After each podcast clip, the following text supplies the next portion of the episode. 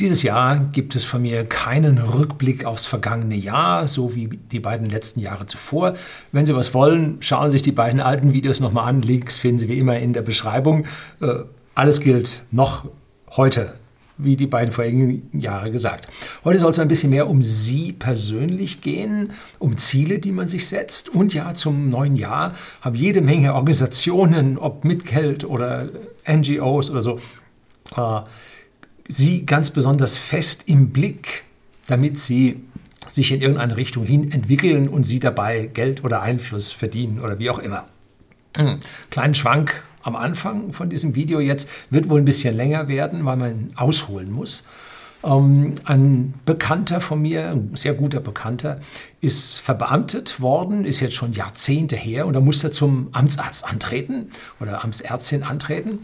Und die schaut ihn dann so an und sagt, oh, Sie haben auch ein paar Kilo zu viel.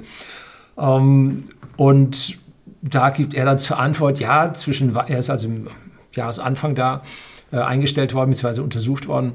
Äh, ja, zwischen Weihnachten und Neujahr haben wir ganz schön geschlemmt. Und da kam ein denkwürdiger Satz von dieser Amtsärztin zurück. Man wird nicht von dem dick, was man zwischen Weihnachten und Neujahr isst, sondern von dem, was man zwischen Neujahr und Weihnachten isst. Das Ding hat tiefere Bedeutung und darauf möchte ich mich jetzt heute ein bisschen vertiefen, denn es geht auch um eine Gewichtsabnahme, die sich so viele Menschen fürs neue Jahr vornehmen und die Weight Watchers und ich weiß nicht, wer noch alle verdient einen Sack voll Geld mit äh, und dann hören die Leute doch alle wieder auf. Heute will ich Ihnen mal zeigen, äh, wie es wirklich funktioniert und was wir in der Vergangenheit so getan haben. Bleiben Sie dran.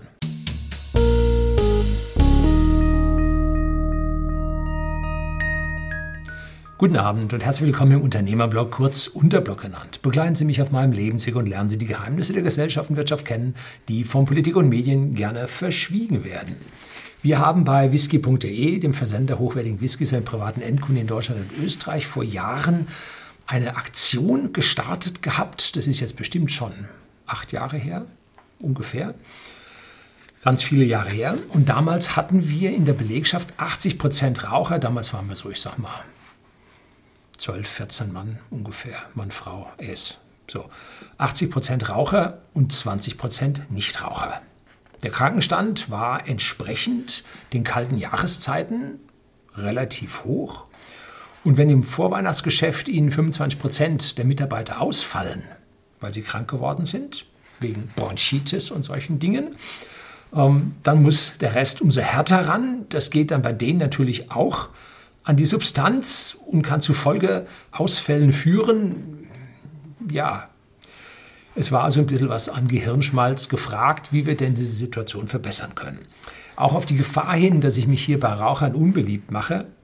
Ein Arzt aus meiner Familie sagte mir mal, wir haben da einen ganzen Sack voll Ärzte, fünf Stück glaube ich, wenn ich richtig zähle, ähm, sagte mir mal, wenn es die Raucher nicht gäbe, wir müssten Krankheiten erfinden, damit wir die Menschen in die Praxen bekämen.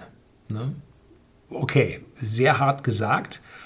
Aber, und sowas sagt man natürlich nur noch in der Familie und nicht mehr in der Öffentlichkeit. Und woran liegt es? Nun, der mit dem Rauch eingetragene Feinstaub, Dreck, Teer, bla, äh, muss aus der Lunge wieder raus. Ne? Und das machen feinste Härchen, die versuchen das da hochzustrudeln, und während beim unbelasteten Menschen das mit dem natürlichen Feinstaub, den wir so in der Umgebung haben, relativ ordentlich funktioniert, sind die Ausscheidungswege, also die Bronchien beim Raucher hoch belastet, auch überlastet und man hört sie morgens entsprechend husten. Schauen Sie sich selber mal an, falls Sie Raucher sind, wie sie husten. Und Wer will diese karzinogenen Teilchen denn nun schon länger in seiner Lunge haben, als unbedingt erforderlich, wenn man Raucher ist? Also ich brauche die gar nicht. Gut, ich habe da mal eine lange Videoserie, mehreren Teilen, ich weiß nicht, ob ich das schon zusammengefasst habe, zu einem, schreibe ich Ihnen unten auch in die Beschreibung rein, über das Rauchen. So, was die Menschen am häufigsten zum Jahresanfang sich vornehmen, ist mit dem Rauchen aufzuhören. Also das kriegen wir jedes Mal mit. Ähm, und Deshalb haben wir auch so eine Aktion, wie gesagt, bei whisky.de hier ins Leben gerufen. Und zwar haben wir damals eine Prämie von 100 Euro ausgelobt, die der Mitarbeiter bekommt, wenn er in diesem Monat nicht raucht. Boah, das Betrug, Tür und Tor geöffnet. Nee, das rieche ich. Wenn jemand raucht und kommt in die Firma rein, Chef ist anwesend, der riecht es. Ne? Also da war mit Schummeln und so weiter nichts drin, das haben auch alle gewusst. Bei uns gibt es in der Firma zwei Garderoben, eine für Raucher, eine für Nichtraucher, weil das sonst an die Jacken abfärbt. Äh, so, also ja, Sie sehen, wenn man Whisky verkostet, wie ich, dann sind die äh, Geschmacksrezeptoren oder Geruchsrezeptoren also extrem geschult auf die feinsten Feinheiten. Ähm, ja, so, wir haben also die Prämie von 100 Euro ausgelobt und die Nichtraucher haben diese Prämie sofort erhalten, sonst hätten nämlich ein paar andere wieder angefangen. Ne? Äh, gut, die anderen schickten wir dann auf Nichtraucherkurse, bezahlten ihnen die Nikotinpflaster, die da aufgeklebt werden in verschiedenen Stärken, Kaugummi so für zwischendurch. Das ist gar nicht mal so billig. Die Konzerne, die diese Nikotinpflaster da anbieten, die nehmen es vom Lebendigen und vom Toten. So, wir haben auch Bücher angeschafft, die wir den Mitarbeitern zur Verfügung gestellt haben. Wir haben die Mitarbeiter auch auf Kurse geschickt. Da gibt es zum Jahresanfang gab es immer von einem privaten Radiosender eine Veranstaltung, wo man sich dann zu Hunderten einfand mit einem großen Redner vorne. Ich glaube, das war äh, Stefan Friedrich, Dr. Stefan Friedrich, ein Arzt, der früher starker Raucher war. Er hat auch tolle Bücher geschrieben. Auch diese Bücher haben wir gekauft um, ähm, und haben diese Bücher den Mitarbeitern zur Verfügung gestellt. Äh, ganz einfach oder einfach Nichtraucher, glaube ich, heißt das vom Stefan Friedrich. So, und die Prämie musste versteuert werden, aber die Nikotinpflaster und die Bücher konnten wir von der Steuer absetzen. Äh, alles zusammen mit den eingesparten Zigaretten hatten die Mitarbeiter sofort rund 150 Euro mehr im Monat, weil die Hilfen von uns bezahlt wurden. Und was soll ich sagen? Ein gigantischer Erfolg von 20 Prozent Nichtraucher zu 80 Prozent Rauchern, direkt umgekehrt zu 80 Prozent Nichtrauchern und 20 Prozent Rauchern. Und damit entstand bei uns ein Inkubator, eine Gruppe an Nichtrauchern, die es vorher nicht gab und die sich dann in ihrem Umfeld auch gegen die ganzen Raucher durchsetzen konnten. Ähm, so normalerweise kommt dann, ja, das schaffst du ja nie, hast du schon dreimal probiert, geht ja nicht und so. Und jetzt war der Zusammenhalt in der Firma, da hast du es auch geschafft. Was machst du denn dann? Ja, abends kaufe ich noch ein Kaugummi und ich habe das Buch noch mal gelesen. Magst du es auch haben und so? Und dann kommt da so eine Welle ins Laufen und wir gingen sogar so weit, dass wir die Nikotinpflaster äh, für die Partner von den entsprechenden von Raucher zu Nichtraucher werdenden äh, bezahlt haben. So, also die Partner zu Hause, die nicht bei uns an, wir konnten die Prämie natürlich nicht bezahlen, sind nicht bei uns angestellt, aber die Pflaster und die Bücher durften die natürlich auch lesen und so. Und so haben es ganz, ganz viele geschafft. Wir haben auch äh, einen Rückfall gehabt. Allerdings ist dieser Rückfall dann nach, ich sag mal, fünf bis sieben Jahren äh, dann doch gekommen äh, und dann aufgehört. Was ist am Nichtrauchen denn jetzt einfach?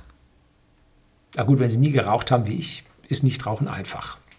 Das Ding stinkt. Als Jugendlicher habe ich mal so als Teenager an einer gezogen. Das ging sofort auf die Lunge. Ich habe, ja, gerade, dass mein Hirn nicht geplatzt ist. Äh, es war klar, das ist ungesund. Ne? Und so gesättigt in mir war ich, dass ich nicht so sein wollte wie die Erwachsenen, die da rauchen oder so. Nee, das kann es nicht sein. Äh, so. Und es ist eine Ja-Nein-Entscheidung, wenn sich jemand dafür entscheidet, nicht zu rauchen die Diskussion, ich rauche jetzt mal weniger und so, ist keine, denn nach relativ kurzer Zeit sind die alle wieder auf demselben Level, wie der Körper einem das so verlangt. Und man muss die Entscheidung Ja oder Nein fällen. Und dass sie dann wieder hochkommen auf, den alten, auf das alte Niveau, liegt an der Körperchemie, an der Biologie, äh, die für diese Abhängigkeit an dieser Stelle sorgt und durch Zusatzstoffe in den Zigaretten natürlich noch gefördert wird. Ne? Es ist am Ende also eine rein geistige Entscheidung, ja oder nein. Und wenn Sie wirklich von diesem Nein überzeugt sind, dann klappt das auch sofort, unmittelbar. Es ist wichtig, diese Überzeugung zu haben und da helfen diese Kurse, da helfen diese Bücher. Äh, und dann haben Sie diese Entscheidung gefällt, so jetzt vorbei, und haben sich nicht von diesen Entschuldigung, Scheißsprüchen, so ich rauche gern oder so, da einfangen lassen. Und dann müssen sie jetzt noch mit dem körperlichen Entzug klarkommen und da kleben sich diese Pflaster oder nehmen die Nikotinkaugummis. Das nehmen sie dann immer schwächer und dann irgendwann ist beides vorbei. Ne? Sie müssen also diesen mentalen Entzug und den körperlichen Entzug voneinander trennen. Da müssen sie äh, einmal Nein sagen im Geist und körperlich müssen sie dann sich helfen weil die andere Seite packt da Suchtstoffe mit Schokolade und Zeug, äh, Ammoniak in die Zigaretten rein, damit sie süchtig bleiben. Äh, und dann dürfen sie auch Hilfsmittel wie Pflaster nehmen, um nicht mehr süchtig zu, zu werden oder zu sein. Also da äh, gleiches Recht für alle. Ne? Gut. Hat bei einem ehemaligen Mitarbeiter von uns ganz toll geklappt. Der Herr war über 70 und der sagte dann, Heute nicht mehr. Letzte Zigarette geraucht, restliche Zigaretten zerbröselt, die Aschenbecher in die Mülltonne getragen, in den Baumarkt gefahren, weiße Farbe gekauft, Wohnung ausgeweißelt und das Rauchen war vorbei. Geht also auch mit höherem Alter, äh, wenn die Entscheidung entsprechend hart fällt. Aber der Herr hat leider 50 Jahre in seinem Leben geraucht und damit hat ihn dann ein paar Jahre später dann diese Spätfolgen von dem ganzen Rauchen dann dahingerafft. War ein bisschen schade. So, Zehnwechsel. Dieses, diese Ja-Nein-Entscheidung ist vergleichsweise einfach. Ich habe mir auch so einige Dinge von heute auf morgen abgewöhnt, zum Beispiel Zucker im Kaffee. Das nervt mich drei Wochen, dass es dann nicht, oder hatte mich drei Wochen so genervt, dass es dann nicht mehr so angenehm schmeckte.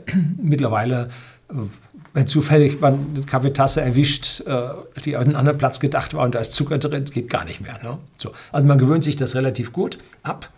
Und keine Butter auf der Semmel, keine Butter auf der Brezen.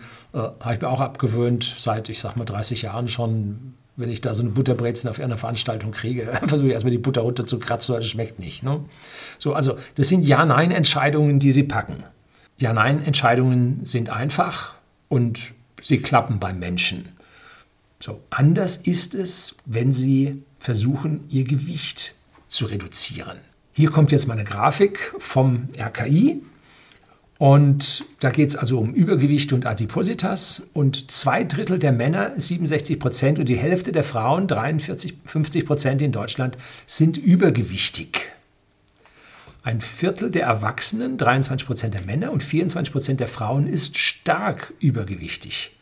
Nennt sich adipös, das ist BMI größer 30. Und hier sehen Sie nun mal die Säulen, die hellblauen die Frauen, die dunkelblauen die Männer. Und äh, da sehen Sie, wie viele Prozente hier den BMI größer gleich 30 haben. Und da sehen Sie, im jüngeren Alter sind so von 30 bis 59 sind die Männer übergewichtiger als die Frauen und ab 60 sind dann die Frauen übergewichtiger als die Männer. Da werden also viele Zahlen erzählt. Nein, die Männer sind dicker als die Frauen. Die anderen sagen, nein, die Frauen sind dicker als die Männer. Man muss das differenziert betrachten. Und hier sehen Sie also, an welchen Stellen nun die Frauen dicker sind als die Männer und wann die Männer dicker sind als die Frauen. Aber die eigentliche Aussage an diesem Grafik ist, es sind eine Menge Menschen zu dick. Ne? Warum sind die Menschen zu dick? Warum sind die Menschen übergewichtig? Nun, das ist Evolution. Das ist unsere Körperchemie, ne? weil wir für Jahrhunderttausende als Homo sapiens gehungert haben. Hunderttausende Jahre lang hatten unsere Vorfahren permanent Hunger.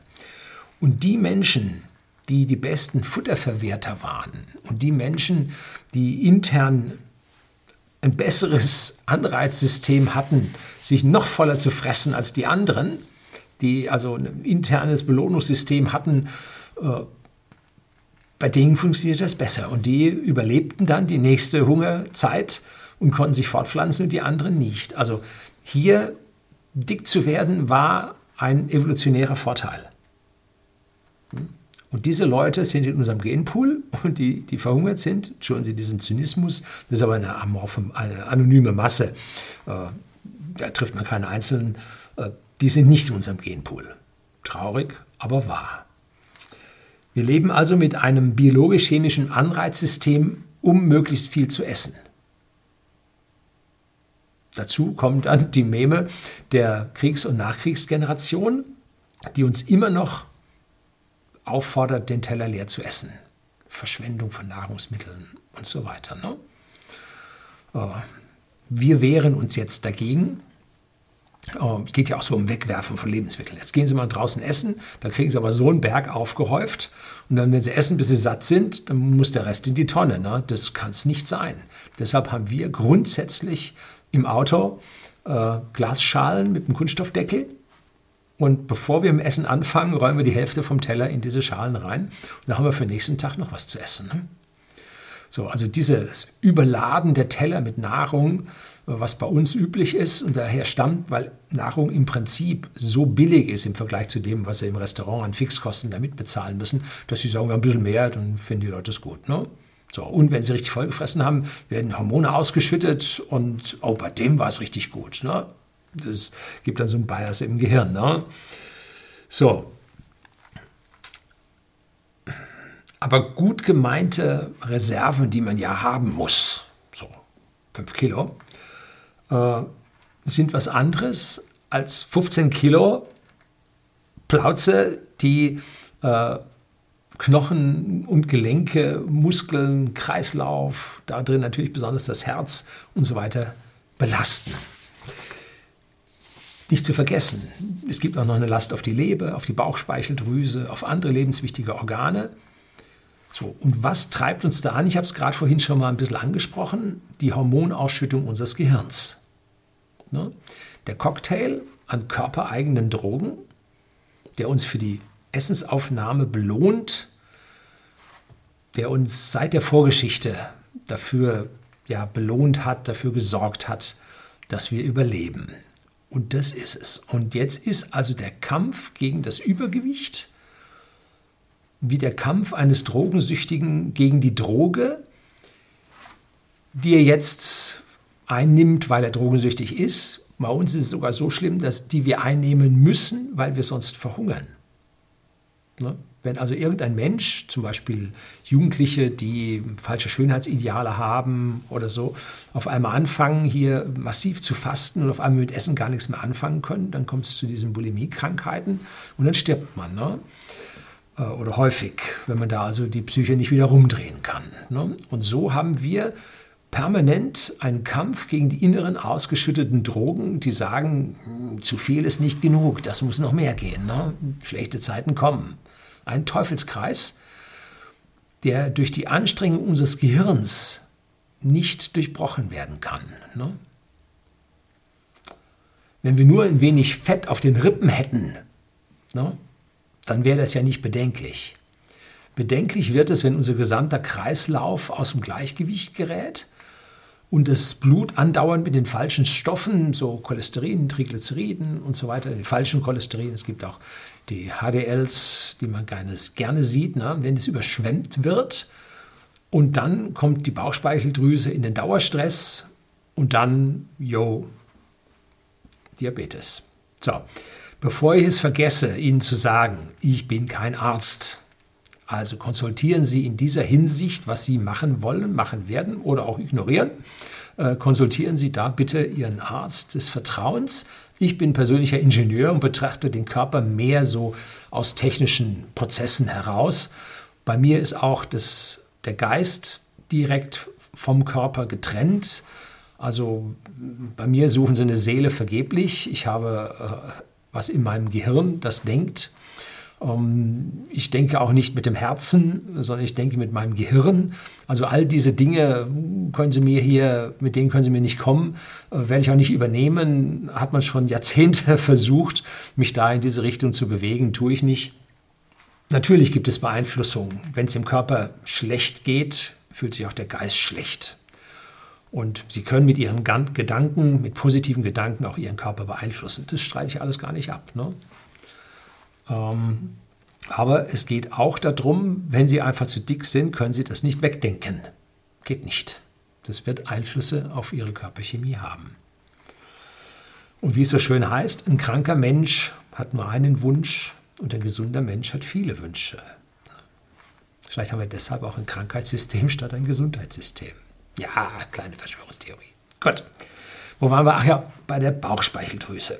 Wenn also die Bauchspeicheldrüse es nicht mehr schafft, dann folgt die erworbene Diabetes, nicht zu verwechseln mit der vererbten, der genetischen Diabetes. Ähm, und wenn Sie dann also so richtig jetzt aufgeladen haben äh, zu denen wie in der Grafik gehörten etwas älteren, jetzt mittlerweile aufgespeckten Generationen gehören. Dann hagelt es Medikamente, Insulin, um der Bauchspeicheldrüse zu helfen, dann Blutdrucksenker, Fettsenker, Flüssigmacher fürs Blut, damit sie hier keine äh, Thrombosen und, und Herzkasperl bekommen und, und, und. Blutdrucksenker, weil die Adern zugesetzt sind. Also diesen ganzen Cocktail, äh, den kriegen dann die älteren Menschen mit steigendem Gewicht peu à peu nacheinander verabreicht. Ne? Und sie werden das bis zum Lebensende, was dann gar nicht mehr so lange hin ist, einnehmen. Und warum? Nun, weil unsere Genetik uns das vorgibt. Wenn Nahrung vorhanden ist, müssen wir essen. Nur die Hälfte der Frauen und ein Drittel der Männer können dem widerstehen. Hm? So, so ist es. Da, da führt nun gar kein Weg vorbei.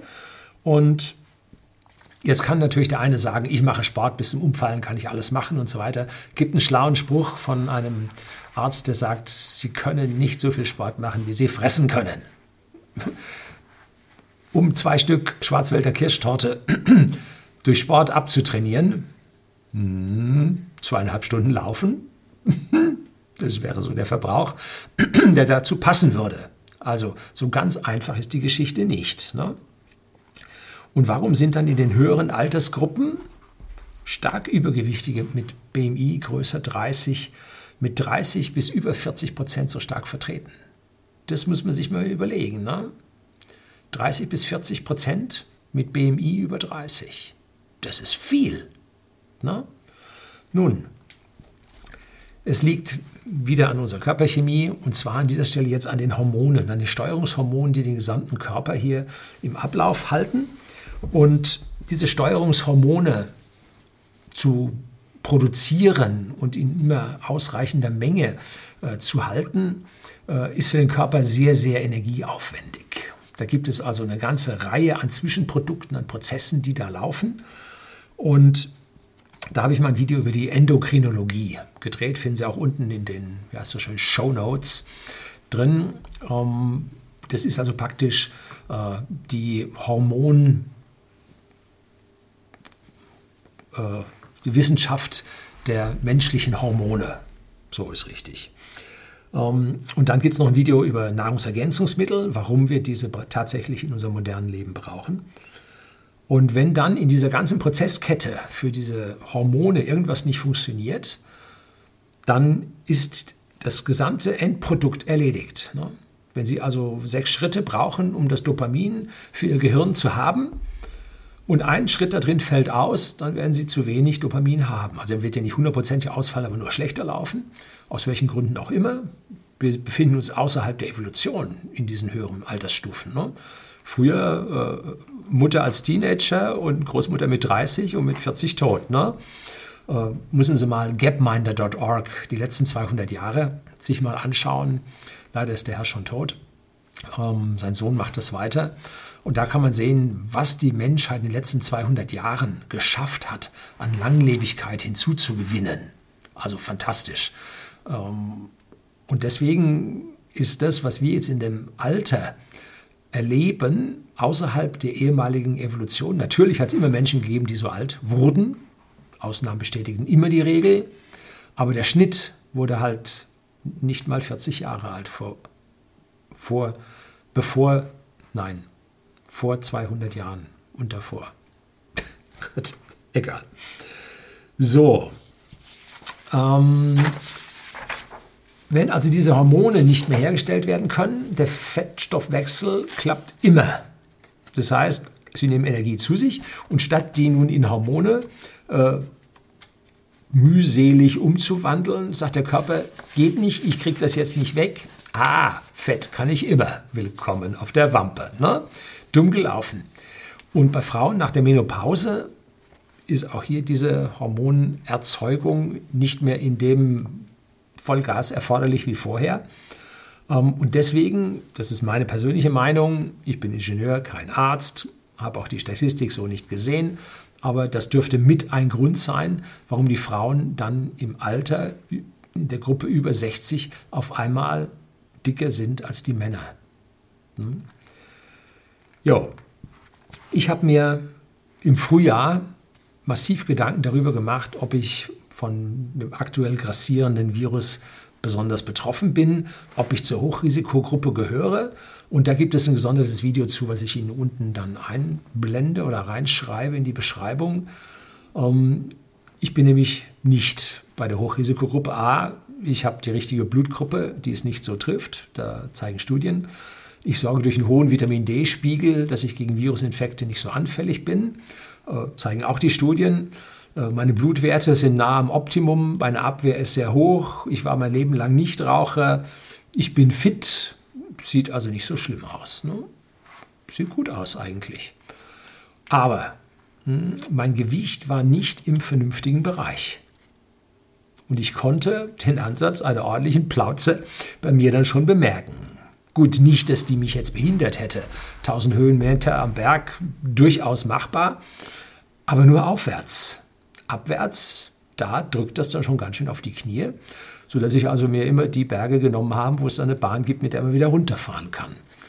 So, also da merkt man, dieses Zusatzgewicht war schon für meinen Körper nicht so wirklich gut. Dabei war ich noch weit von diesem Adipositas-Bereich weg. Ne?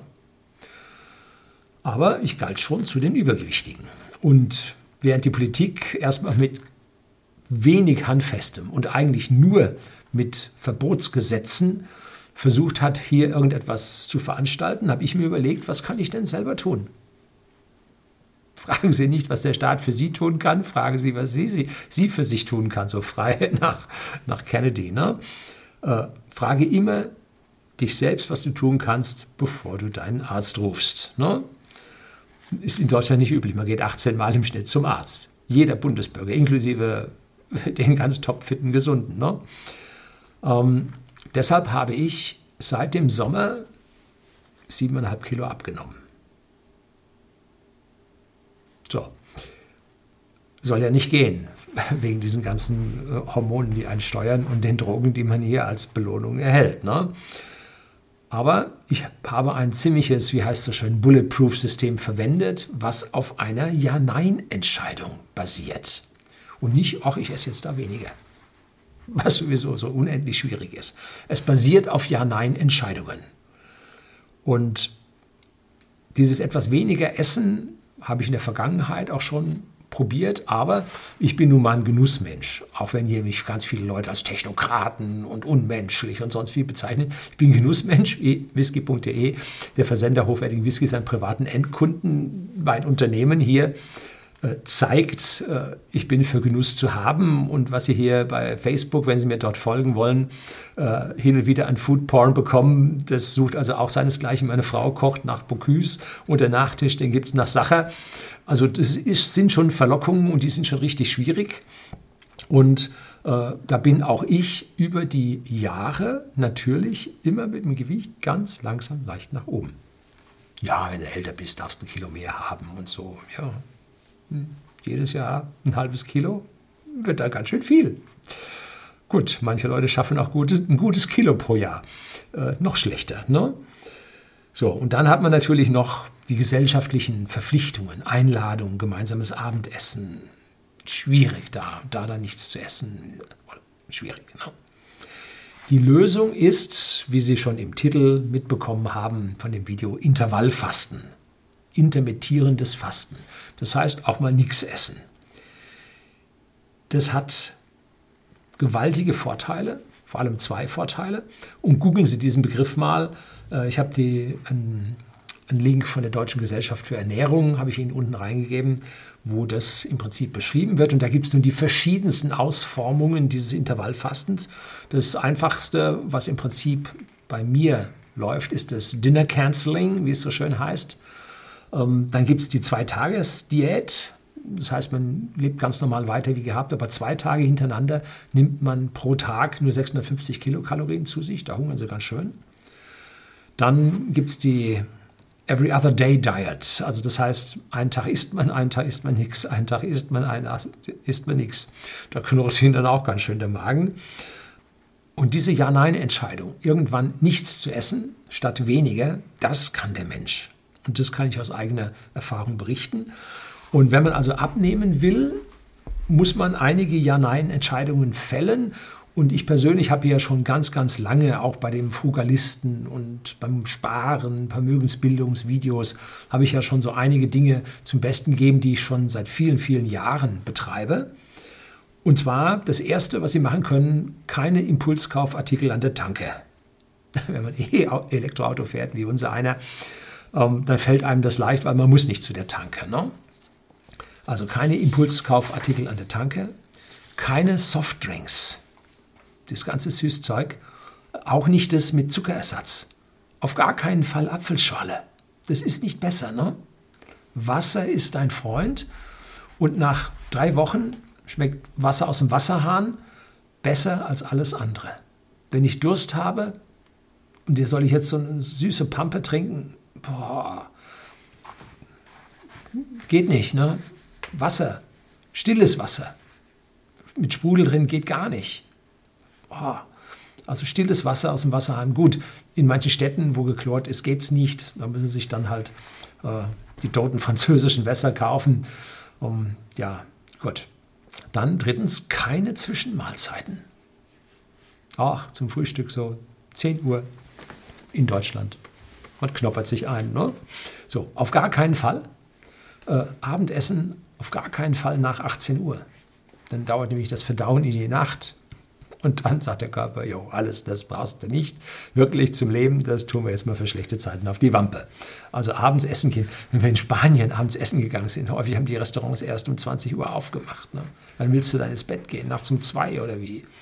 Bis du da vorher alles verdaut hast oder zumindest mal vom Magen weitergeschickt hast. Ja, nee, geht nicht. Und dann, vierter Punkt, keine vorfabrizierten industriellen Nahrungsmittel. Da sind Geschmacksverstärker drin, da wird gesalzen, gezuckert. Äh, da ist, sind Kalorien extra drin. Wow, Öl wird reingekippt.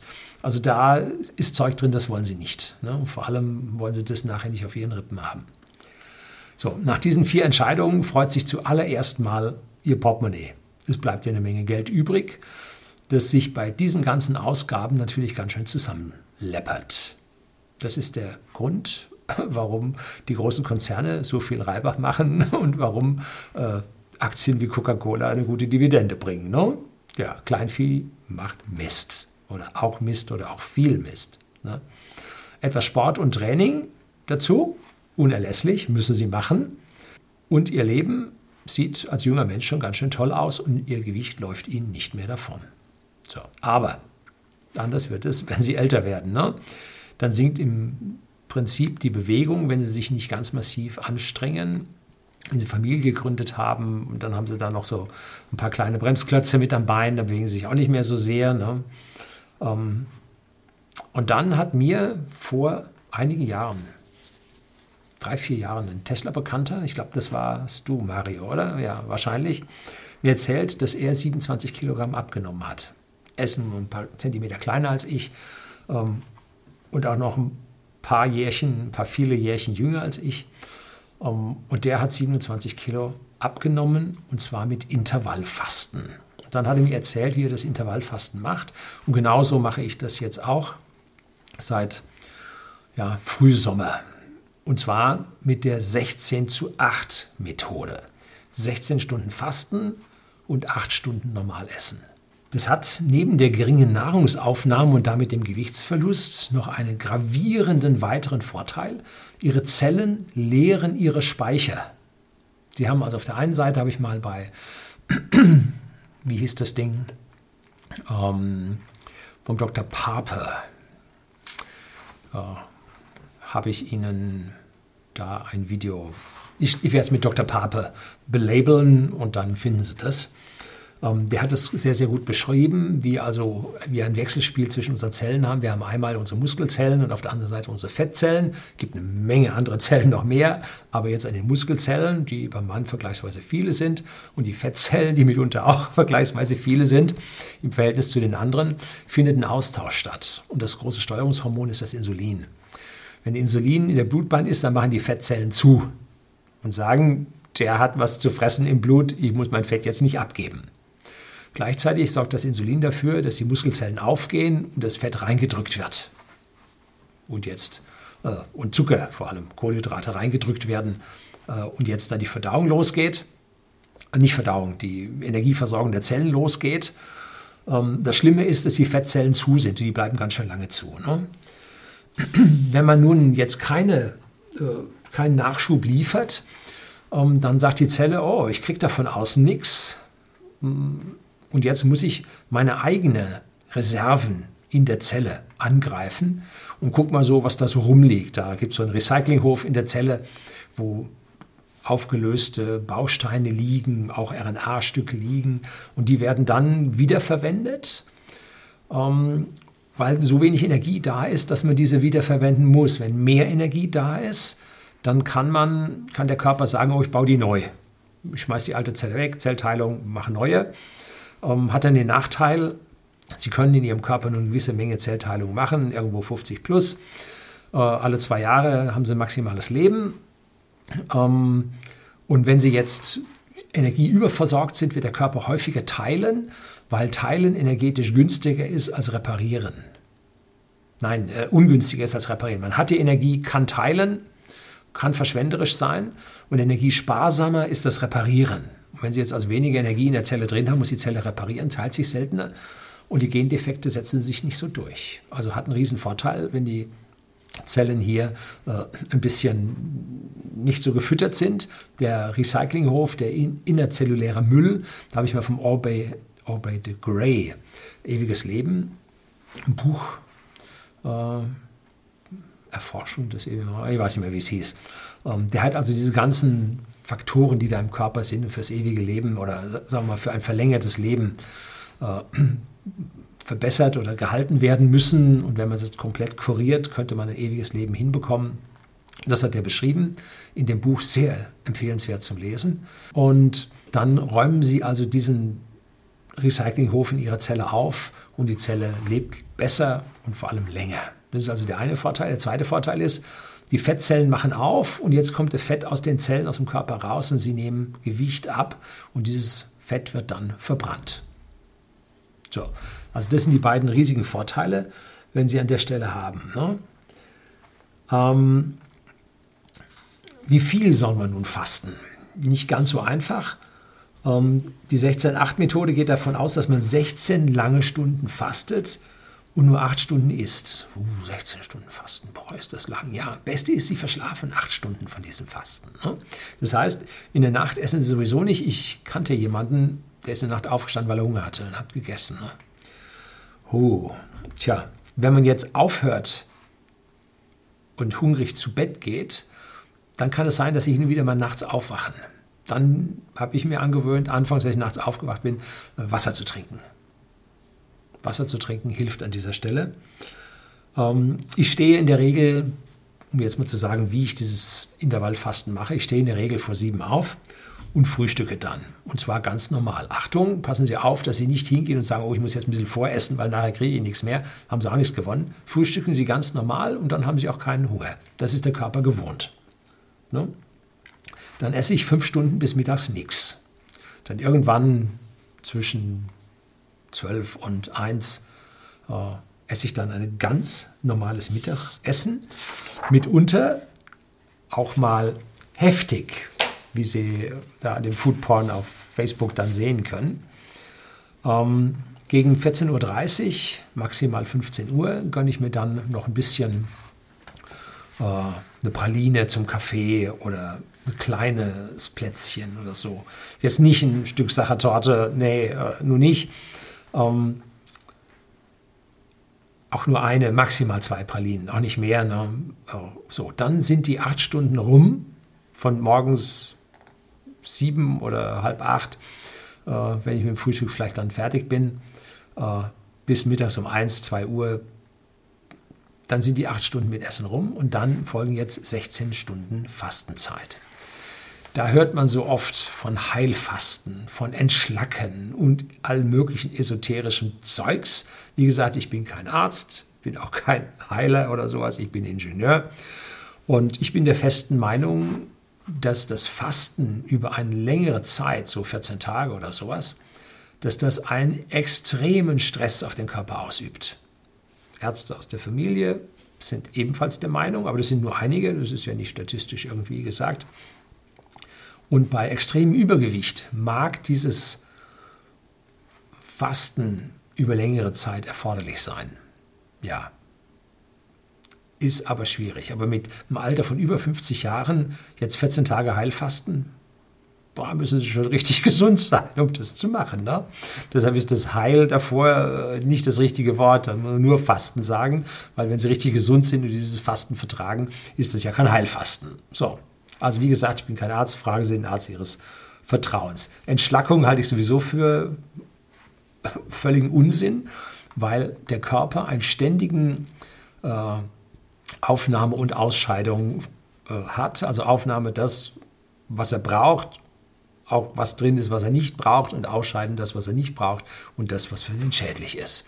Läuft permanent und warum soll man jetzt dann irgendwo hier entschlacken können und dann über die Haut was abgeben und so? Alles nicht meins. Ne? Äh, so, wenn Sie entschlacken wollen, nehmen Sie weniger zu sich. Ganz einfach. Ne?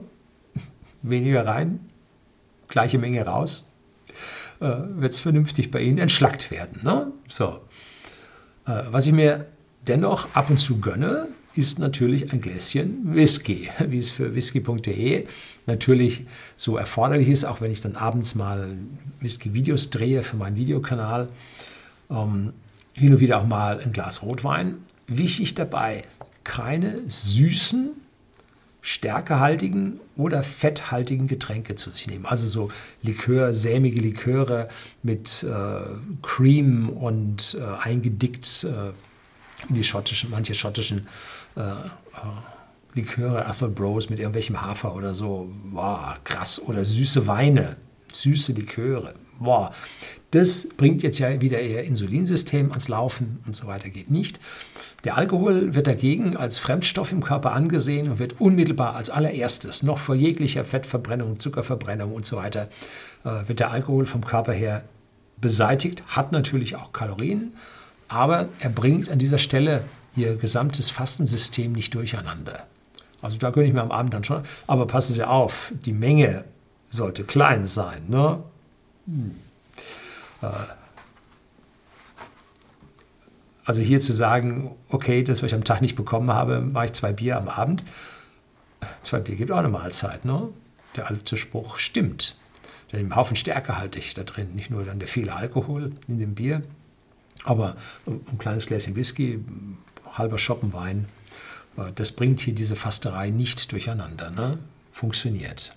So, wer nun sein Leben und seine Arbeit so eingestellt hat, dass er am Abend nicht fasten kann, weil er nur dort seinen Partner trifft, nur dort seine Freunde trifft, sich nur dort sozialisieren kann. Und wenn sie immer der Stinkstiefel sein, nein, nichts, äh, ist es auch blöd. Und der Mensch ist ein Gesellschaftstier, man isst zusammen. Äh, so, also das geht dann an der Stelle nicht. Und da kann man die 16 zu 8 auch anders einstellen. Und zwar, man kann das Frühstück weglassen.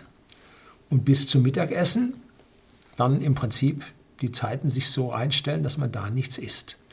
Für mich ist es hart, weil äh, abends mit vollem Magen zu Bett gehen, wache ich morgens mit Hunger auf. Ich erkläre das, das ist nicht wissenschaftlich, das ist nur, klingt gut, ist nur meine eigene Meinung. Wenn der Steinzeitler äh, was gefangen hatte, was abends zum Essen hatte, und er wachte morgens auf, dann war meistens noch von dem gefangenen Huhn oder sowas was zum Abnagen da. Ähm, wenn man Kartoffeln gesammelt hatte oder irgendwelche Wurzelknollen gesammelt hatte, ähm, dann waren am Morgen auch noch ein paar von da, sodass, wenn man abends gegessen hat, man morgens durchaus Hunger haben sollte, um den Rest, der da war, aufzuessen. Ne? Wenn du aber abends nichts hattest, dann macht morgens früh Hunger keinen Sinn. Damit wurde der Mensch nicht glücklicher, hat evolutionär auch nichts bewirkt. Der war höchstens depressiv und ist früher gestorben. Also abends zu essen und morgens nichts zu haben, fällt mir brutal hart. Schaffe ich schlechter. Manche Leute können das. Ne? Die trinken dann morgens einen Kaffee ohne Milch und sind dann fit unterwegs. Ne? Das funktioniert. Also, fassen wir an dieser Stelle nochmal kurz zusammen. Ja-Nein-Entscheidungen fallen den Menschen viel, viel leichter, als etwas zu reduzieren, etwas leicht zu verändern. Ne? Essen Sie nur zweimal am Tag, ganz normal. Halten Sie fünf Stunden Abstand dazwischen und lassen Sie süße Getränke und industrielle Nahrung weg.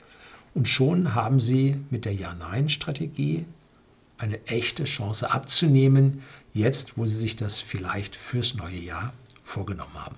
Bei mir, wie gesagt, hat es funktioniert. Hier sitze ich relativ dicht vor der Kamera, dass man nicht sieht, dass ich äh, hier äh, schlanker geworden bin. Äh, beim Whisky-Video sieht man das ein bisschen deutlicher. Äh, und da hat eine Freundin von uns äh, einen schönen Spruch gemacht, Kuh oder Ziege. Das ist die Kuh, die, die äh, ist dickes Gesicht, keine Falten drin und die Ziege ist hager, hat überall die Falten drin. Ne? Kuh oder Ziege. Gut, Ziege hat einen besseren Blutdruck ne? und äh, Blutwerte als vielleicht hier die übertragene Kuh im Gesicht. Ne? Also, das soll es gewesen sein. Herzlichen Dank fürs Zuschauen.